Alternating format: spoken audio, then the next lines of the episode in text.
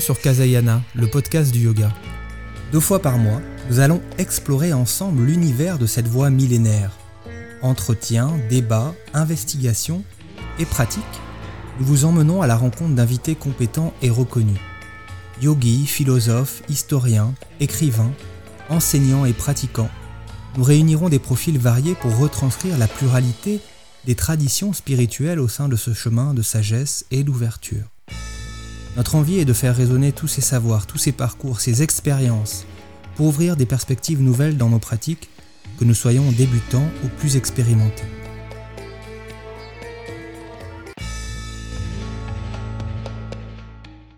Bonjour à toutes et à tous. C'est toujours un plaisir de vous retrouver pour une nouvelle émission. Aujourd'hui, nous allons reprendre le fil de l'entretien auprès de Boris Tatsky, professeur de yoga et formateur, auteur d'un ouvrage récent sur le pranayama, cet art de respirer selon le yoga.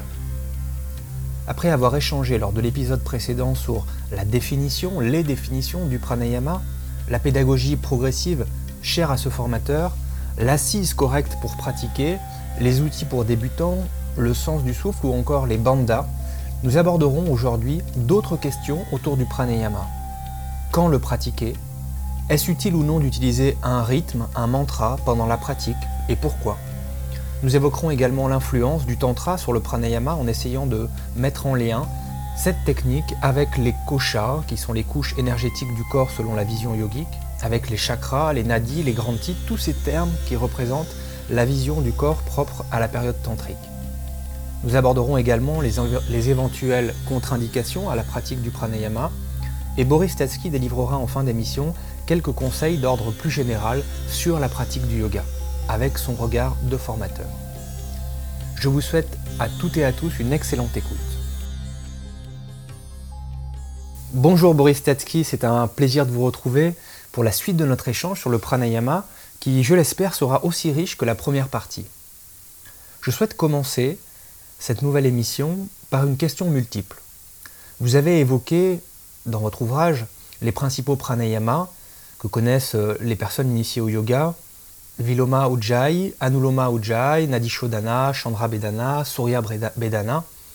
Toutes ces techniques qui sont d'ailleurs ce à quoi on résume parfois le pranayama, en oubliant qu'il existe aussi et bien sûr dans la pratique posturale.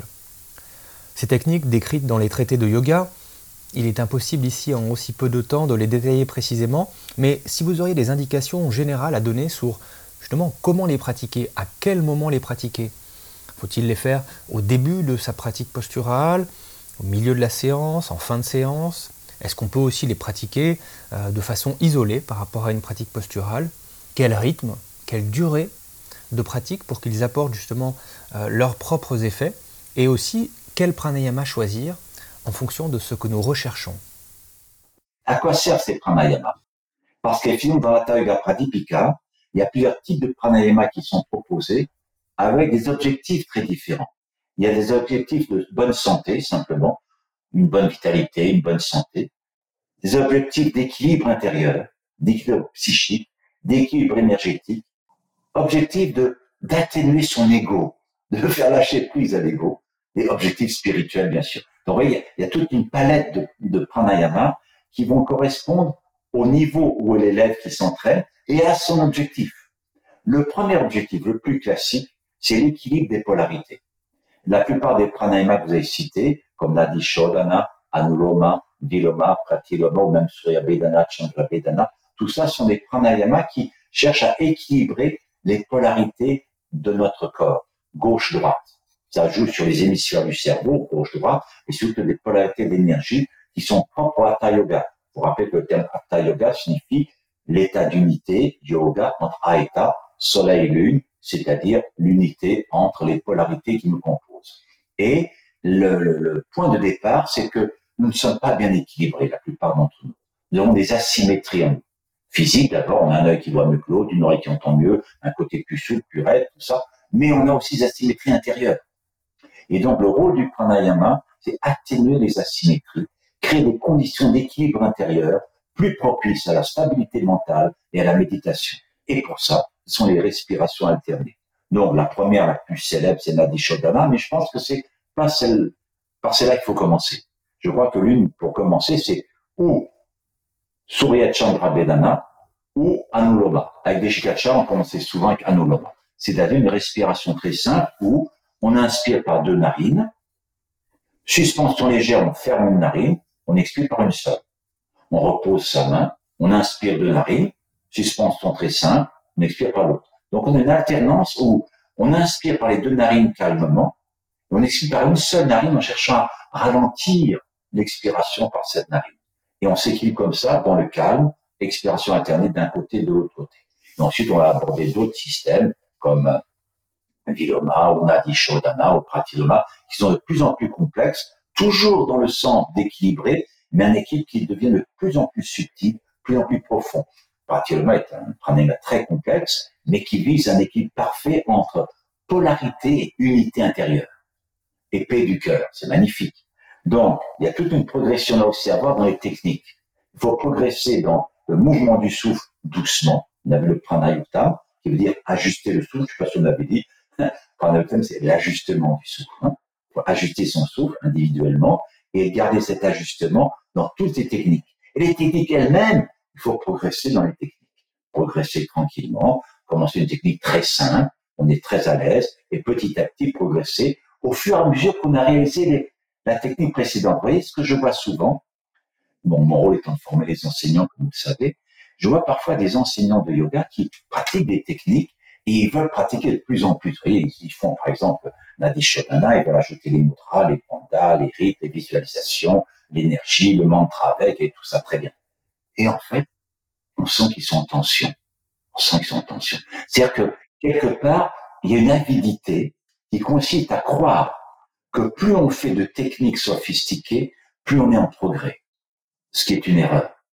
On ne progresse que quand on a vraiment réalisé quelque chose et qu'on est capable de la réaliser tant et si bien qu'on a besoin de faire quelque chose de plus complexe pour continuer d'être attentif. Si je pratique bien Adishodana, avec un petit rythme, au bout de quelques temps, le mental est tellement superficiel que je serai capable de faire ma technique par cœur en pensant, tiens, Aujourd'hui, il fait beau, mais des petites images, ils sont un peu blancs. Parce que je suis capable de compter ma pratique. Je l'ai tellement bien fait, tout se fait automatiquement. Là, il faut rajouter quelque chose. Donc, les éléments qu'on rajoute, c'est pour relancer la vision, redevenir vraiment présent, aller plus loin dans la capacité d'être conscient, mais non pas dans une course à, à l'acquisition d'éléments parce que plus j'en sais, plus je suis performant. C'est faux. Le progrès consiste à être vrai avec soi-même vrai dans sa réalisation intérieure. Et attendre, patient, être patient, attendre à vraiment réaliser une technique pour ajouter un élément supplémentaire qui va relancer la vigilance et approfondir la réalisation. La question du moment en fait pour les pour les pratiquer, est-ce que ça peut être indépendant de la pratique posturale?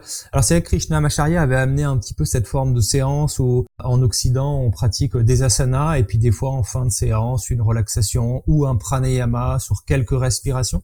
Ce serait quoi votre conseil sur le le beau moment de pratique et est-ce que ça peut se faire de façon isolée aussi par rapport à la pratique posturale? Oui, oui. Alors tout à l'heure on a vu que pour des débutants on pouvait le faire de manière isolée. C'est pas du grand pranayama, mais ça veut dire que dès le départ, je me réveille. Eh bien, le réveil, c'est réveiller le souffle, c'est réveiller la vie en soi. On peut se réveiller en réveillant son souffle, respirer un peu plus lent, plus régulier.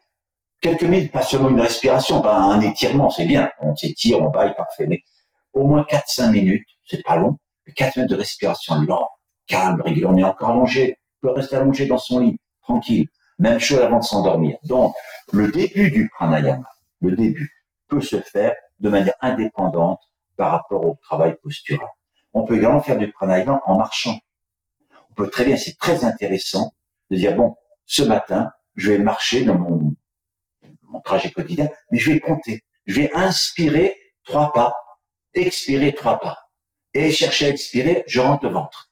J'inspire, je lâche, je m'en occupe pas, mais j'expire, je, m'en occupe, je rentre le ventre et je fais trois pas, trois pas. Un rythme qui s'appelle samana équilibré. Hein. Ça, ça c'est des choses magnifiques. Dans la vie quotidienne, ça va aider énormément les personnes. Ça peut donner des effets magnifiques sur la vitalité, sur sa santé. Le matin, le soir, en marchant. Donc ça, c'est une chose. Une autre, c'est, alors je vais maintenant plus profondément dans le pranayama. Et ça, tous les textes sont unanimes. Il y a la préparation. Patanjali Yoga Sutra, c'est quoi? C'est Yamanima Asana Pranayama. Pranayama vient après Asana. Athaga Pradipika, c'est pratique des postures, Pranayama, Mudra Bandha, méditation. Donc on voit que les postures, effectivement, sont des moyens, comme on l'a déjà dit tout à l'heure, de préparer des bonnes conditions pour le pranayama. Avoir un corps qui est déjà un peu assoupli, un peu détendu, avoir un souffle déjà été un peu contrôlé, allongé, calme, un mental qui s'est un peu concentré dans ce qu'il faisait, et là on fait du pranayama. Alors, à quel moment? En général, ça se fait le matin. Mais presque toute la pratique du bas se fait le matin, sauf peut-être des relaxations, etc. En général, ça se fait le matin. Mais maintenant, le meilleur moment, c'est celui où on est disponible. Si c'est le soir à minuit, ça sera le soir à minuit. Si c'est euh, ce qu'il faut, c'est surtout pratiquer. Faut pas se mettre d'obstacles en disant j'ai pas le temps. Ça, on voit souvent les gens, oh, j'ai pas le temps. Si on a tous le temps, ça fait rien. On prend une pratique d'un quart d'heure. En un quart d'heure, on peut faire quelque chose. On peut faire un petit salut au soleil ou un petit ashtakarana, deux, trois mouvements. Ça dure sept, huit minutes. On s'assoit, quatre, cinq de pranayama et deux, trois minutes de silence. On a fait un vrai yoga. On a fait un vrai yoga un quart d'heure, vingt minutes. Donc, il faut choisir le temps où on est le plus disponible. Dans la tradition, c'est le matin, hein, très bien. Mais peu importe. Et ce qu'il faut, c'est la régularité. Ce qui est le plus important, c'est régulier, parce que la régularité fait gagner en profondeur et ouvre des espaces insoupçonnés au début. Il va y avoir des choses qui... Vous voyez, j'ai donné un exemple, je ne sais pas si j'ai écrit dans le bouquin, mais j'ai toujours cet exemple en tête, celui de l'eau, voyez-vous. Si vous mettez de l'eau dans une gamelle sur le feu, et quelqu'un vous a dit, vous savez, l'eau, elle peut changer de nature. Elle peut devenir invisible, elle peut devenir vapeur. Vous n'avez jamais vu ça de votre vie. Ah bon, et comment on fait? Vous mettez l'eau sous la gamelle. Très bien. Mettez la gamelle, mettez de l'eau dedans, vous allumez, vous attendez 10 secondes. Rien se passe. Vous éteignez, vous avez autre chose à faire. Vous revenez le lendemain, vous êtes persévérant. Remettez 10 secondes. Rien. Faites ça pendant 6 mois. Et vous dites, l'autre, il me raconte des histoires. Rien qui se passe. Parce qu'on n'est pas attendu assez. Si vous êtes persévérant dans la durée de l'exercice, alors, choses se passent. Et des choses qui sont étonnantes. Vous n'êtes pas pris. L'eau devient pas vapeur. Vapeur devient visible. Votre corps change de dimension. Votre énergie change. La conscience change. Mais il faut persévérer. C'est la clé du succès. Alors donc, on revient à cette notion tous les jours. Au début, très peu. Et si vous faites très peu au début avec persévérance, vous aurez envie de faire un peu plus. Et vous trouverez le temps. Vous trouverez le temps. Mais au début, il faut pas être trop exigeant. Si on dit là, ok, il faut que je fasse une heure tous les jours, prendre les mains, les postures tout, on n'y arrive pas, on n'y arrive pas. Il faut être humble, humble. Et donc, tous les jours. Et également accepter qu'il y a des jours où j'ai pas pu. Je vous tous les jours, mais je suis pas arrivé, je sais pas ce qui s'est passé. Ça fait rien. Je reprends tous les jours. Persévérant. Ça, c'est vraiment le plus important. Vous évoquez également aussi, au-delà des techniques, euh, les rythmes respiratoires. Est-ce que vous pouvez justement euh, là aussi évoquer un peu l'intérêt de d'avoir un rythme dans sa respiration, dans son pranayama, et puis quel rythme choisir en fonction de ce qu'on recherche? Alors, la science, parce que c'est une science le pranayama, c'est une science extraordinaire, science dans le sens que c'est extrêmement technique et que ce que l'on fait doit être vérifié. Ah, c'est vérifié subjectivement, on le vérifie par soi-même et avec ses élèves, il faut vérifier ce qu'on fait, observer les sensations, observer les résultats. Donc cette science du souffle, effectivement une science du rythme. Les rythmes, là, la notion de rythme respiratoire est au centre du pranayama. C'est ce qui le définit peut-être mieux. Les rythmes respiratoires incluant les suspensions. Et ces rythmes respiratoires ont comme objet d'agir profondément sur le mental, d'influencer le mental dans trois directions. Le calmer, le stimuler ou maintenir un équilibre acquis. Donc, il y a trois grands types de rythmes respiratoires. Un qui s'appelle l'angana, ça signifie jeûner, mais ça veut dire plutôt, comme sens, aller vers le calme. Et ces rythmes respiratoires vers le calme sont des rythmes dans, lesquels l'expiration en général est plus longue que l'inspire. Par exemple, rythme 4, 2, 8, 2. On inspire en comptant 4 temps, petite suspension 2 temps, et expire 8 temps, si on peut. Ou on pourrait mettre 6 et mais 8 si on peut, et vide 2 temps. Donc, on a une expiration qui est quasiment le double de l'inspire. On va pas aller plus loin, on va pas chercher à faire 12, euh, 24, mais 4, 2, 8, 2, c'est assez accessible chez quelqu'un d'entraîné. On est bien d'accord que les rythmes respiratoires ne s'introduisent qu'avec des élèves déjà entraînés. Ils ont déjà pratiqué les mudras, les bandas, ils sont, Ils sont entraînés, hein, mais d'accord. Donc, 4-2-8-2, c'est un rythme langana qui va plutôt aller vers le calme. Si on veut contre-stimuler, on va inverser le procédé. On va donc faire un rythme Brimana, donc un rythme d'expansion, un rythme qui va être plutôt 4, on va retenir, euh, on va inspirer 4, on va retenir 8 et expirer 4 et de 4, 8, 4, 2. Si on peut, parce que c'est déjà retenir 8, c'est beaucoup. Il peut y avoir des contre-indications. Il faut vraiment surveiller son élève. Il faut qu'il pratique bien les mudras, les bandas. C'est un maximum. On est toujours avec beaucoup de précautions. On pourrait faire également un rythme Brimana autrement. Inspirer 8, retenir 2 et expirer seulement 6, par exemple. Donc, j'ai, j'ai pas fait les suspensions grandes, mais je fais l'inspire plus long. Pour calculer les rythmes, on a toujours cette notion de mettre ensemble l'inspire et l'arrêt poumon plein, parce qu'ils vont dans le même sens. L'inspire est une expansion thoracique, poumon plein, garde la cage thoracique en expansion. Donc, on ajoute les deux ensemble, ça va dans le sens Brimana. Alors que l'expiration, qui est un relâchement thoracique, et le vide, qui est le maintien de relâchement, sont également se cumuler ensemble, parce que c'est la détente. Donc, le rythme Langana, c'est un rythme qui va dans le sens du calme, dans lequel l'expire et l'arrêt vide sont supérieurs à l'inspire et l'arrêt plein. 4, 2, 8, 2. À l'inverse, Brimana, c'est un rythme dans lequel on cherche à développer plutôt une expansion de vitalité. Donc on va faire 8, 2, 4, 2 par exemple. Et puis, il y a le rythme Samana, d'équilibre, qui serait 4, 2, 4, 2 par exemple. Alors vous pourriez me dire, ben alors, finalement c'est l'équipe qui est le mieux, pourquoi pas faire tout de suite 4, 2, 4, 2 Je vous dirais oui, c'est très bien pour un débutant. Pour les débutants, je fais des rythmes Samana. Mais l'idée là aussi, c'est que pour atteindre un vrai équilibre, faut d'abord avoir joué sur les polarités. C'est-à-dire jouer peut-être que pour quelqu'un, il atteindra mieux son équipe si c'est calmé d'abord. S'il a fait du langana d'abord, et ensuite étant un peu plus calme, alors il peut rester en équilibre. Ou pour d'autres cas, beaucoup plus rares, il faut le stimuler d'abord pour qu'il atteigne l'équilibre. Donc, l'équilibre n'est pas quelque chose de si facile que ça à atteindre. C'est comme tout à l'heure votre question sur la méditation. C'est bien de rien faire, mais peut-être si j'ai quelque chose pour préparer, ben, je, suis de temps mieux placé dans cette situation. Pareil pour l'équilibre. Si j'ai préparé mon équilibre, peut-être que Samana serait des mieux. Sauf pour un débutant. C'est comme tout à l'heure pour le souffle. Un débutant, je vous ai dit, eh ben, il fait rien un débutant. Au début, il observe son souffle. Il respire seulement doucement. Pareil là. Pour un débutant, je ferais bien la première fois qu'il arrive. Il n'est pas débutant en yoga, on est bien d'accord. Hein. Il est débutant en pranayama. 4-2, 4-2, c'est très bien. Justement, j'allais vous poser cette question. Avec la société dans laquelle nous évoluons aujourd'hui, cette société qui met en avant les notions de, rapidité, de compétitivité, de force, de performance en général, est-ce que ce n'est pas la respiration langana qui doit s'imposer pour la plupart des personnes? Cette respiration qui va amener du calme, de la douceur, de la tranquillité, euh, tout ce qui peut finalement manquer dans la façon dont on vit aujourd'hui, dans cette forme quand même d'effervescence, bien sûr parfois créative, mais pas toujours, cette frénésie qui nous pousse parfois à passer vraiment d'une chose à une autre de façon euh, extrêmement instantanée. Alors face à ce constat, je ne sais pas si vous, le partagez déjà, est-ce que vous recommanderiez justement d'insister sur des exercices qui permettent d'allonger l'expire Peut-être de, de, lâcher un peu prise justement? Vous avez parfaitement raison. Vous avez parfaitement raison.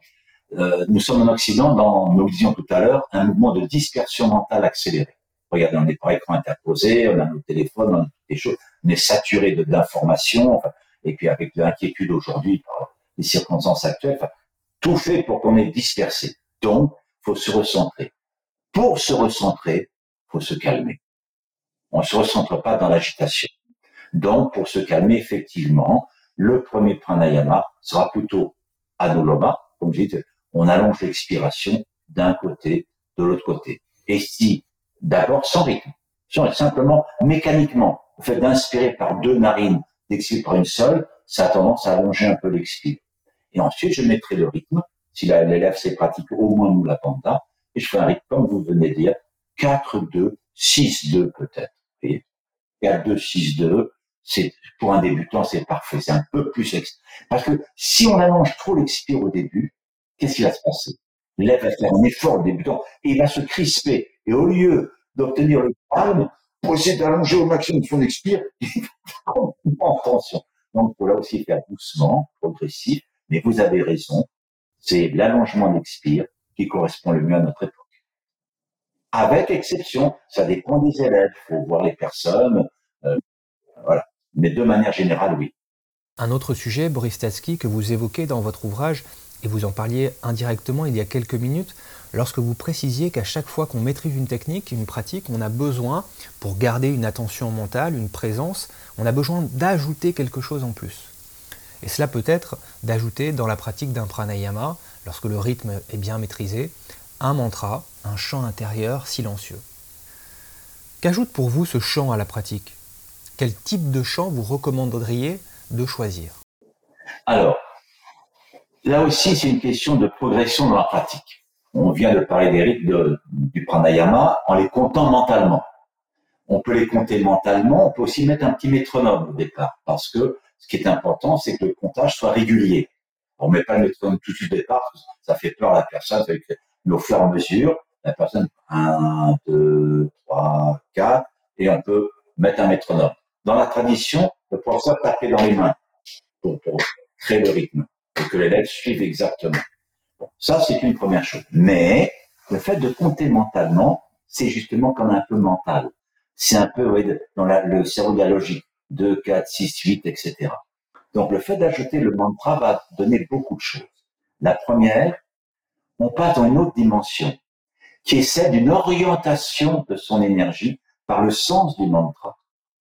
C'est-à-dire que si je répète un mantra, celui-ci a en général un sens. Peut-être pas tout au début. Au début, je peux pratiquer comme mantra Soham, par exemple, qui est le plus pratiqué en Inde avec le souffle.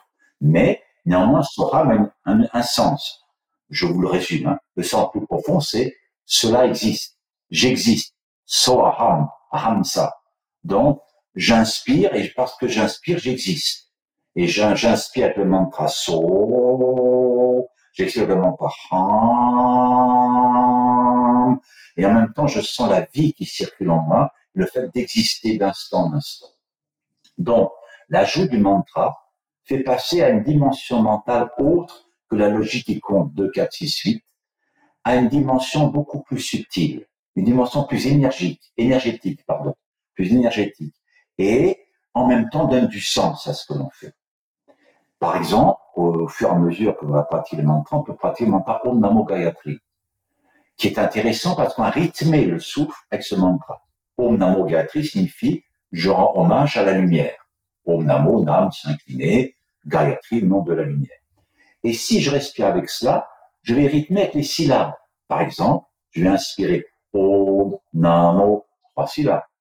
Expirer Gayatri, trois syllabes. Donc ça, c'est un Samana Pranayama. J'équilibre inspire et l'expire. Mais je peux aussi inspirer Om Namo Gayatri et expirer Om Namo Gayatri Om Namo. J'ai inspiré 6, j'ai expiré 9. Et ainsi de suite. Donc, en jouant sur les syllabes, je peux introduire un rythme, je n'ai plus besoin de compter, mais je récite le mantra. Et en même temps que je récite le mantra au lieu de compter, j'évoque son sens, c'est-à-dire la lumière. Du coup, le pranayama devient une absorption de lumière, une circulation de lumière dans le corps. Donc, je suis passé à une autre dimension du pranayama. Et alors, si on veut aller un peu plus loin, dans les pranayamas choisis, c'est bien sûr la gayatri. Dans, dans certains textes, notamment Yoga Nashabharakyam, il est préconisé de pratiquer son pranayama en récitant la Gayatri. La Gayatri mantra complète. Hein. Donc, et ça aussi, ça peut se rythmer parce que c'est un, un mantra qui est octosyllabique. Il y a huit syllabes. Sur les trois lignes. Hein. Il y a huit syllabes, première huit, huit, huit, troisième. Donc, je peux inspirer huit, tenir huit, expirer huit, ou faire 24. Enfin, là, c'est déjà quelqu'un d'entraîné. Hein. Quelqu'un très entraîné. ça me rappelle une anecdote. La première fois que j'étais en face de Deshikachar, euh, j'avais déjà pratiqué du yoga, tout ça. Il me dit qu'est-ce que vous faites? Alors je dis bah, je fais du pranayama. Attends, enfin, peut-être je me gonflais un petit peu pour dire je suis pas un débutant, hein, maître, je viens ici. Il me dit bon très bien, on va faire du pranayama ensemble. Il me dit euh, vous allez respirer la gayatri. Alors il me demande inspirer en même temps qu'il récite la gayatri. Il inspire, récite l'ensemble de la gayatri. Om Tat Bongo Yona J'étais au maximum. Tenez, il récite deux fois la gayatri. Et après, il expirait, là, j'ai explosé, il a rigolé, c'était fini. Et il m'a repris au début, euh, soit. non, ça veut dire que le moi, ça veut dire que euh, il faut être très progressif là aussi. Il a fait exprès de, de me montrer mes limites pour euh, montrer bon, ok, j'ai peut-être fait deux trois trucs, mais c'est bien, je recommence pour la base. Ce que j'ai fait avec beaucoup de plaisir, et c'est fou ce qu'on progresse en recommençant par les bases. Là, j'ai appris beaucoup de choses. Deshkachar était un homme qui savait enseigner la simplicité, l'humilité.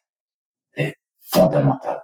Et quand on reprend les choses doucement à la base, on redécouvre tout ce qu'on croyait savoir et qu'en fait, on est passé beaucoup trop vite. Et là, on progresse vraiment. Comme tout à l'heure, je vous disais, on reprend des choses simples, on réalise tranquillement.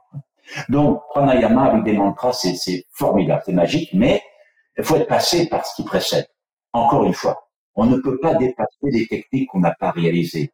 On ne peut pas dépasser ce qu'on n'a pas réalisé. Il faut d'abord réaliser des bases, progressivement. Mhm. Pour parler un petit peu du, corps humain, on aborde un, autre sujet encore qui est assez vaste. Beaucoup de textes de l'Inde ancienne vont utiliser la notion de kocha, la notion de couche, d'enveloppe. Le corps serait, selon cette vision-là, constitué de plusieurs couches, de la couche la plus grossière, hein, le, corps physique, à des couches de plus en plus subtiles qui vont jusqu'à cette enveloppe euh, spirituelle. L'une d'elles s'appelle d'ailleurs pranayama kosha, qui est l'enveloppe qui est constituée justement d'énergie, de, prana, de ce souffle énergie dont vous dont vous parlez, qui est finalement un lien entre ce qui est palpable, la matière, la, partie physique, et puis ce qui est au-delà finalement de la de la matière. Est-ce que vous pouvez nous nous dire quelque chose sur cette couche énergétique un peu entre les deux, entre ce qui est euh, palpable, visible, corps humain, et ce qui est un petit peu euh, au-delà justement du visible? Oui. Alors, euh, il n'y a pas beaucoup de textes qui parlent des koshas. Il n'y en a qu'un seul. Teterina Upanishad. Ensuite, c'est repris effectivement de manière moderne. Iyengar l'a beaucoup repris. Les bases sont, sont là-dessus. Mais non, la Teterina Upanishad dans un dialogue, comme c'est sur Upanishad, entre Brigou, enfin entre un élève et son professeur.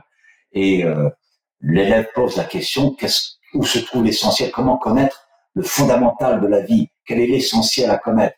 Et son, son professeur lui répond Tu dois connaître ce par quoi tu es venu à naître ce qui te permet de rester en vie aujourd'hui et en quoi tu retourneras quand tu mourras. Cela, si tu le connais, alors tu réalises le Brahman. Va. Et on suppose que l'élève va méditer. Il va méditer cinq fois de suite, il va trouver différentes réponses, effectivement. L'une de ces réponses s'appelle Pranamaya Kosha, ce qui signifie l'enveloppe qui contient Prana.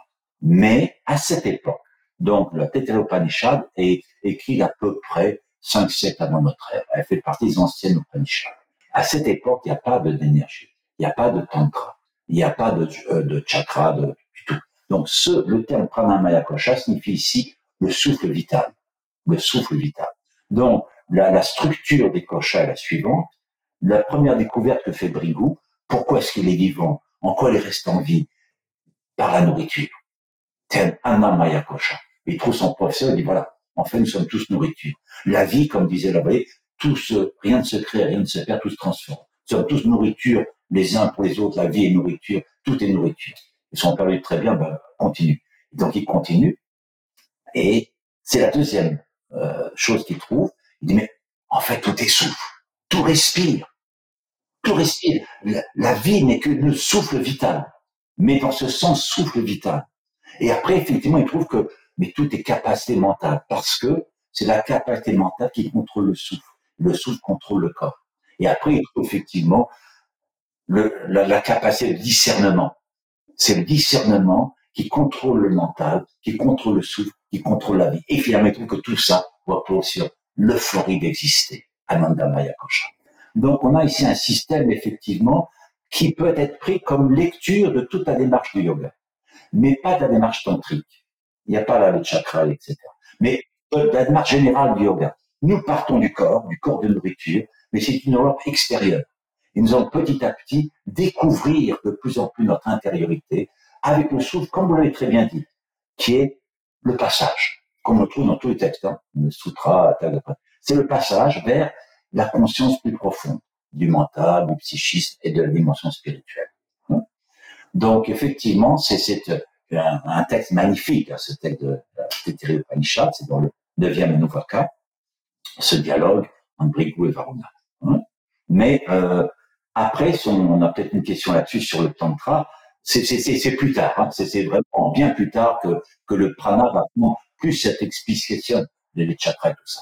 Là, on est souffle vital simplement, ce qui est déjà beaucoup. Hein.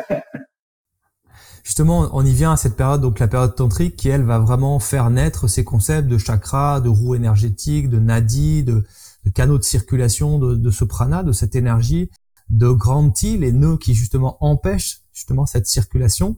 Qu'est-ce que vous pouvez nous dire? Alors là aussi, hein, on se l'est dit un peu avant l'émission, c'est un sujet qui pourrait faire l'objet de plusieurs conférences. Est-ce que comme ça, en quelques minutes, vous pouvez faire un petit peu le lien justement entre cette circulation de l'énergie et le thème de l'émission, le, pranayama Alors, vous avez très bien dit les choses, c'est qu'il y a effectivement euh, un autre monde qui s'ouvre. Ce monde s'ouvre avec une perception de l'univers qui est présente dans certains tantras, certains. Le tantra, voulant dire texte, euh, mais aussi expansion de la, connaissance. Tra, tam étiré, comme dans les postures et tra. Bon. Donc, la connaissance plus développée que pense apporter de nouvelles révélations. Parmi ces révélations, l'une d'entre elles, c'est que l'univers tout entier n'est que conscience-énergie. N'est que conscience. Tout n'est que conscience-énergie à différents niveaux de manifestation. Et cette conscience-énergie est présente en toute chose, donc en chacun d'entre nous. Nous ne sommes que de la conscience-énergie condensée à différents niveaux. Et cette condensation de la conscience-énergie à différents niveaux va effectivement se matérialiser par une sorte de corps de l'énergie. Alors, ce corps de l'énergie a été euh, appelé par des, des, des, chercheurs actuellement le corps imaginal, parce que on a conscience que ce corps n'existe pas en tant que tel, mais qu'il est constitué par les concentrations des yogis sur différents niveaux de leur être et que ce devient une sorte de carte psychique, une carte psychique parmi, dans laquelle chaque yogi va se repérer pour faire évoluer sa conscience du plus dense au plus subtil. Cette conscience énergie dont je parlais, la Shakti, elle s'est incarnée, elle a manifesté le monde, elle devient le monde, elle devient le monde au niveau le plus dense. Et nous sommes, nous, un niveau de conscience assez dense. Il s'agit de d'éveiller la conscience, une fois de plus, du plus dense au plus subtil un niveau plus large que nous-mêmes. Cet éveil va passer par un cheminement intérieur qui pourrait être écocha, dont on parlait tout à l'heure, mais qui ici prend une autre carte psychique qui est celle des chakras notamment, des chakras et des nadis. Alors, on peut dire comme ceci que, au départ, cette énergie circule en nous par tout un ensemble de corps intérieurs, de vaisseaux d'énergie, de circuits d'énergie qui s'appellent les nadis. Ces nadis vont se converger vers des centres intérieurs où il y a un contrôle plus profond de niveau de conscience. Les chakras sont des niveaux de conscience. Et il y a plusieurs chakras selon les écoles, 5, 7, 12, 27, justement parce que c'est le yogi qui crée les chakras. Faut bien comprendre ça. C'est, c'est je me crée en quelque sorte des repères intérieurs pour éveiller davantage la conscience. Et en créant ces repères intérieurs, je vais pouvoir ainsi évoluer du plus dense au plus subtil. La Tada Pradipika appelle ça une échelle le hatha comme une échelle qui doit aller du plus dense au plus subtil. On monte des petits barreaux. La première échelle, on est par terre. Puis, petit à petit, on essaie de monter. Mais alors, le problème, c'est que dans cette ascension, il y a des obstacles. Et oui. Et les obstacles sont appelés grandes les nœuds. Et il y en a trois. Ils portent les nœuds de la Trimurti indienne. Donc, les trois grands dieux qui sont les trois aspects de, de l'être suprême, le Brahman. Donc, il y a trois obstacles intérieurs un est situé au niveau du sexe, un est situé au niveau du cœur, un est situé au niveau de la tête. C'est-à-dire que nous avons de manière intrinsèque, on a ça dès la naissance, hein, des tensions, des obstacles qui freinent la conscience énergie, soit au niveau abdominal, génital et abdominal, soit au niveau du cœur affectif, soit au niveau du mental. Vous, peut-être pas, mais moi et beaucoup d'autres, on a beaucoup de tensions comme ça, qu'on a accumulées pendant des années et qu'il faut si, si, je les reconnais. Hein. il faut petit à petit, effectivement. Alors, il faut les atténuer. Parce que sinon, on reste dans ces tensions. Et le, danger, qu'est-ce que c'est? C'est de faire des pratiques qui renforcent nos tensions. Vous le disiez tout à l'heure concernant les techniques respiratoires. L'un des dangers serait effectivement d'oublier le lâcher-prise et de faire que par la technique du pranayama, je renforce mon ego. Ça s'est vu, hein, de vous à moi. Ou des gens pratiquent du yoga, sont de plus en plus moi je, moi je, ceci, ça, hum, hum, hum, j'accumule et je suis, je suis moi, je suis moi je. C'est ceux qui vous répondent, j'aime beaucoup. Moi, personnellement, je pense que je suis. Une accumulation de l'ego. Donc, effectivement, nous avons des tensions intérieures qu'il faut atténuer. Et le pranayama peut être un des moyens de les atténuer. Il y a un pranayama extraordinaire qui s'appelle Mochya Pranayama, l'évanouissement, qui veut dire atténuer son ego par un processus respiratoire, arriver à faire lâcher prise un peu plus profondément, mais lâcher prise au cœur de toutes les pratiques du yoga, mais la plus profondément. Et donc, ça veut dire qu'il faut arriver à ôter ces tensions intérieures pour que l'action sur l'énergie se fasse dans un état de plus grande détente, plus grande liberté, plus grande efficacité. Donc, les grands tis sont des lieux où il faut vraiment être attentif à lâcher, relâcher, détendre, ôter les tensions, laisser l'énergie librement circuler pour ensuite effectivement amorcer cette montée d'énergie progressivement. Voilà, vous avez raison, c'est un vaste sujet, on pourrait, mais bon, voilà deux trois éléments. Non, je préciser si vous avez d'autres questions. Non, non, c'est bien, ça permet de voilà de, de donner envie d'aller plus loin pour euh, pour les auditeurs. On va en rester là pour euh, pour ce sujet-là. Simplement, j'avais aussi une question justement sur les sur le plan pratique. Est-ce que vous vous pourriez donner des contre-indications un peu générales là aussi à la pratique de du, du pranayama? Et, et, pourquoi il y en aurait si s'il y en a? Oui. Alors, il y a des contre-indications pour toute activité. Dès que vous bougez, il peut y avoir contre-indications, hein, parce que euh, faut faire attention comment vous bougez, euh, votre dos, votre colonne, euh, est-ce que vous pliez les genoux quand vous baissez ou pas, etc. Donc, contre-indication, le mot me paraît un peu fort, je dis précaution. On va changer de terme. Il y a des précautions à prendre dans toutes les activités et naturellement prendre un D'autant mieux que c'est très efficace. Donc, si c'est efficace, il faut faire attention à ce que l'on fait. Donc, on en revient à tout ce qu'on a dit pendant toute notre fil, c'est la progressivité, le pranayama, le souffle ajusté constamment dans toutes les pratiques, y compris lorsqu'on met les mantras. Hein. on n'oublie pas dans le samantraka le souffle ajusté, le nombre régulier, etc. Alors, naturellement, peut-être encore plus précautionneux avec des personnes qui ont des petits problèmes. On l'a dit déjà tout à l'heure, on peut le redire. S'il y a des problèmes cardiovasculaires, on va être plus attentif. Si des problèmes de thyroïde, on va être attentif à faire faire du Charandarabanda, peut-être pas.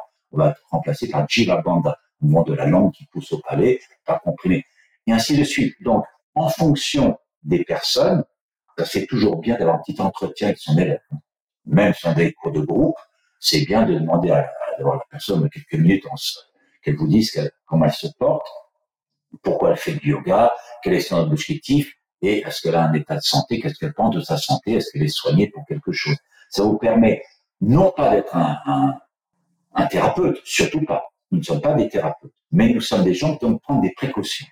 Des précautions, donc de faire des précautions en fonction de ce que la personne vous dit. C'est une future maman, bah, je vais pas effectivement la, mettre sur le ventre, puis faire faire des bandats tout le bras, tout doucement, elle va respirer, gentil, etc. Donc, il y a des précautions à prendre selon les cas, selon les cas individuels de chaque personne, et là, il y a des ajustements à faire en fonction des paramètres. Mais j'insiste, en général, le premier degré qui a été mentionné dans les textes, dans le petit livre que j'ai fait, le premier degré de différentes pratiques est accessible quasiment à tout le monde. Quasiment pas de contre Pour ça qu'on a fait les premiers degrés. On fait la même chose pour les postures, je vous l'ai dit. On fait des premiers degrés pour que tout le monde puisse faire quelque chose. Le second, déjà, il peut y avoir des, des précautions à prendre un peu plus. Alors, j'ai du mal à vous répondre précisément parce que c'est vraiment un sujet extrêmement vaste qui dépend de la personne, de la Il y a tellement d'éléments. Quelqu'un, bon, prendre une élève qui a une scoliose, bah, je ne vais pas faire faire des postures euh, particulières. Il y a des torsions que j'ai évitées, des choses que j'ai évitées. Une autre personne qui a, comme je dis, une thyroïde, justement. Bah, je ne vais pas faire Charandara, la respiration Jivananda, etc., etc. Il y a toujours des précautions à prendre, avec vigilance, doucement, tranquille.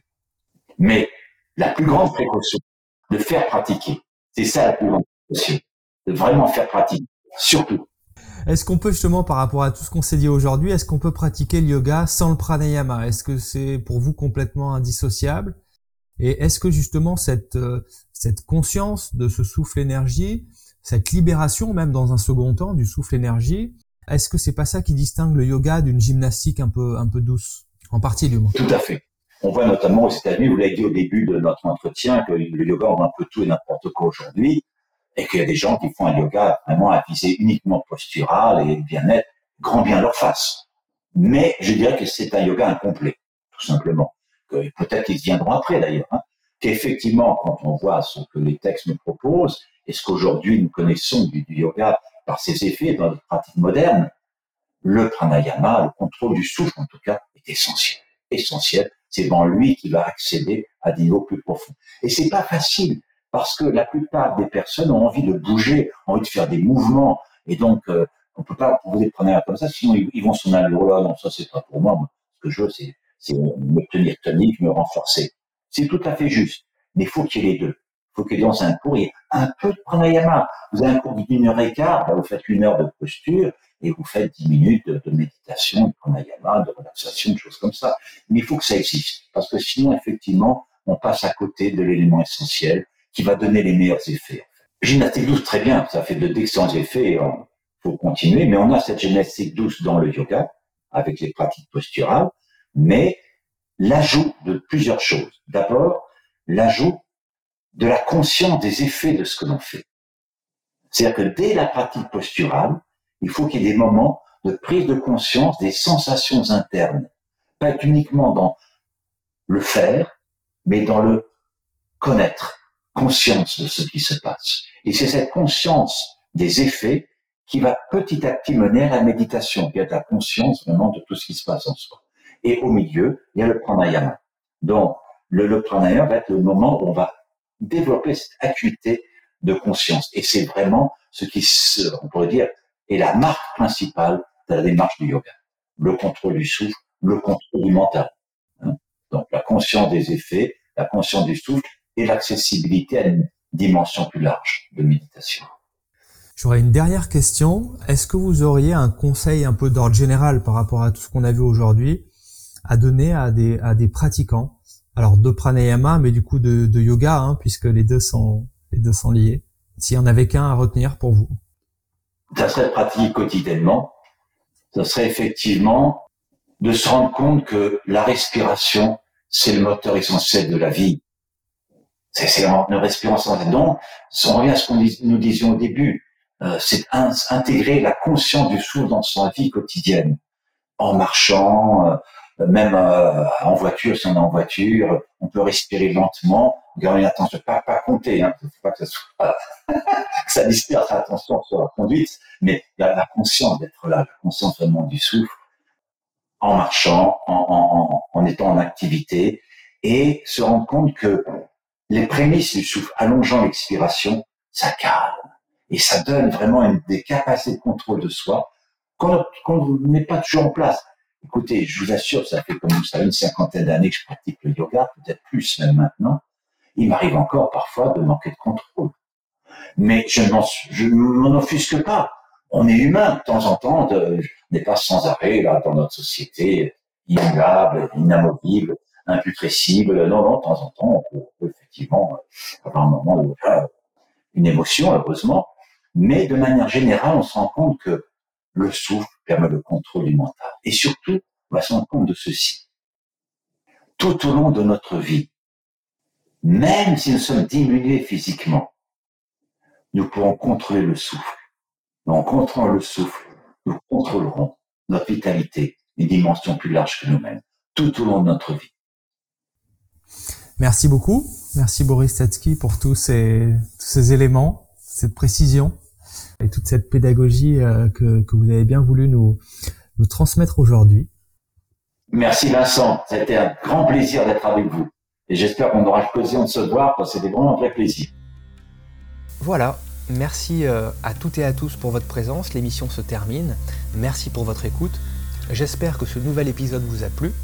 Si c'est le cas, n'hésitez pas à nous laisser un avis positif et éventuellement un commentaire sur euh, Apple Podcast pour faire connaître l'émission, car euh, Malheureusement, j'ai envie de dire, dans, le monde du 21e siècle, le référencement est la clé pour diffuser en ligne largement des savoirs et des expériences comme nous essayons de le faire. Voilà, merci encore pour votre écoute. Si vous avez quelques secondes pour partager cet avis, merci d'avance pour votre précieuse aide. Et je vous souhaite à toutes et tous une excellente journée.